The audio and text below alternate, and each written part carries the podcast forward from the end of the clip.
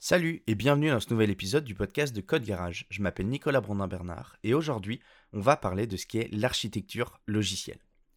Alors, dans les métiers de la construction, l'architecte, c'est celui ou celle qui conçoit en amont euh, les plans nécessaires, on va dire, à la fabrication d'un bâtiment. L'objectif, c'est de partir des besoins spécifiques du client pour arriver à un plan détaillé euh, des solutions possibles, tout en utilisant son expertise métier. Et eh bien, c'est exactement la même chose pour euh, l'architecture logicielle. Un architecte ou une architecte logicielle va prendre en compte les besoins et les contraintes du client, mais également euh, les contraintes du projet spécifiquement pour proposer la modélisation d'une solution technique qui euh, correspondra au mieux au projet de départ. Alors, c'est normal, on peut se dire, de, prévoir ces changements-là, puisque bah, dans l'architecture classique, on ne va pas euh, prévoir un projet d'appartement, un projet d'immeuble, un projet de maison ou un projet d'opéra de la même manière, évidemment. Et bien là, c'est pareil, en fonction des contraintes, on va devoir faire des choix, il va y avoir des contraintes. Mais par contre, il y a une grosse différence entre l'architecture classique et l'architecture logicielle, c'est la fréquence des changements. Parce que quand on construit un bâtiment, évidemment ce bâtiment il doit être fonctionnel et robuste, mais un logiciel, lui, il sera en constante évolution. C'est donc euh, le travail de l'architecte, et évidemment des développeurs et des développeuses ensuite, de faire en sorte que la solution technique soit fonctionnelle, robuste et évolutive. Alors pour arriver à concevoir euh, une architecture, il faut bien comprendre les enjeux du projet, mais aussi avoir une très bonne connaissance euh, des contraintes techniques qui peuvent impacter le fonctionnement du projet. Alors même si l'architecte n'est pas censé implémenter directement la solution, il ou elle doit préparer les spécifications du projet le mieux possible pour que l'implémentation se fasse avec le moins de problèmes.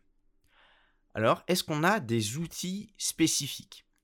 L'architecture euh, logicielle, ça repose pas sur des plans à proprement parler, mais plutôt sur des langages de modélisation qui eux-mêmes comprennent des outils normalisés, souvent des diagrammes, pour concevoir justement cette architecture. Alors le langage le plus utilisé en architecture logicielle, c'est, il s'appelle l'UML et euh, il signifie Unified Modeling Language. Alors en UML, on retrouve euh, une dizaine de types de diagrammes différents avec chacun leur représentation et leur utilité. On a par exemple des diagrammes de cas d'utilisation pour représenter l'interaction des utilisateurs avec le logiciel on a des diagrammes d'activité pour modéliser un comportement logique. Euh, si jamais il se passe ça, alors il se passe ça. C'est comme euh, des, conditions logiques. Euh, voilà. On a des diagrammes de classe pour la structure des données métiers. On a des diagrammes de séquence, là pour modéliser l'échange d'informations ou de données. Et il y en a encore évidemment bien d'autres. Si jamais vous voulez voir à quoi ressemblent certains des diagrammes les plus utilisés, je vous invite à aller voir dans les notes de l'épisode. Je vous ai mis l'article d'origine de euh, cet épisode de podcast et dedans vous avez des exemples euh, graphiques avec des diagrammes.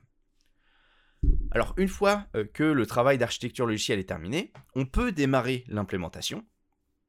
Mais par contre, une phase d'architecture est souvent requise à chaque grosse évolution du projet.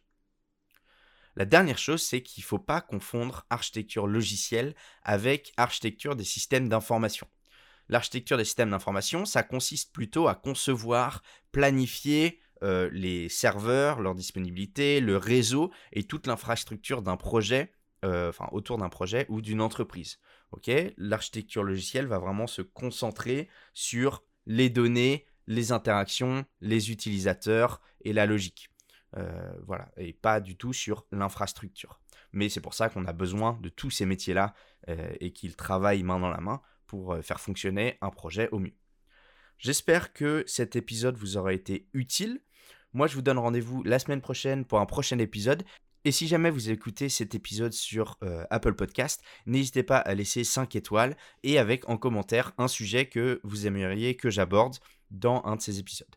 Mais je vous donne aussi et surtout rendez-vous sur notre plateforme code-garage.fr pour retrouver tous les cours, les articles de blog, les podcasts aussi et énormément d'autres ressources pour continuer à vous former, faire votre veille et tout ce dont vous avez besoin en tant que développeur ou développeuse.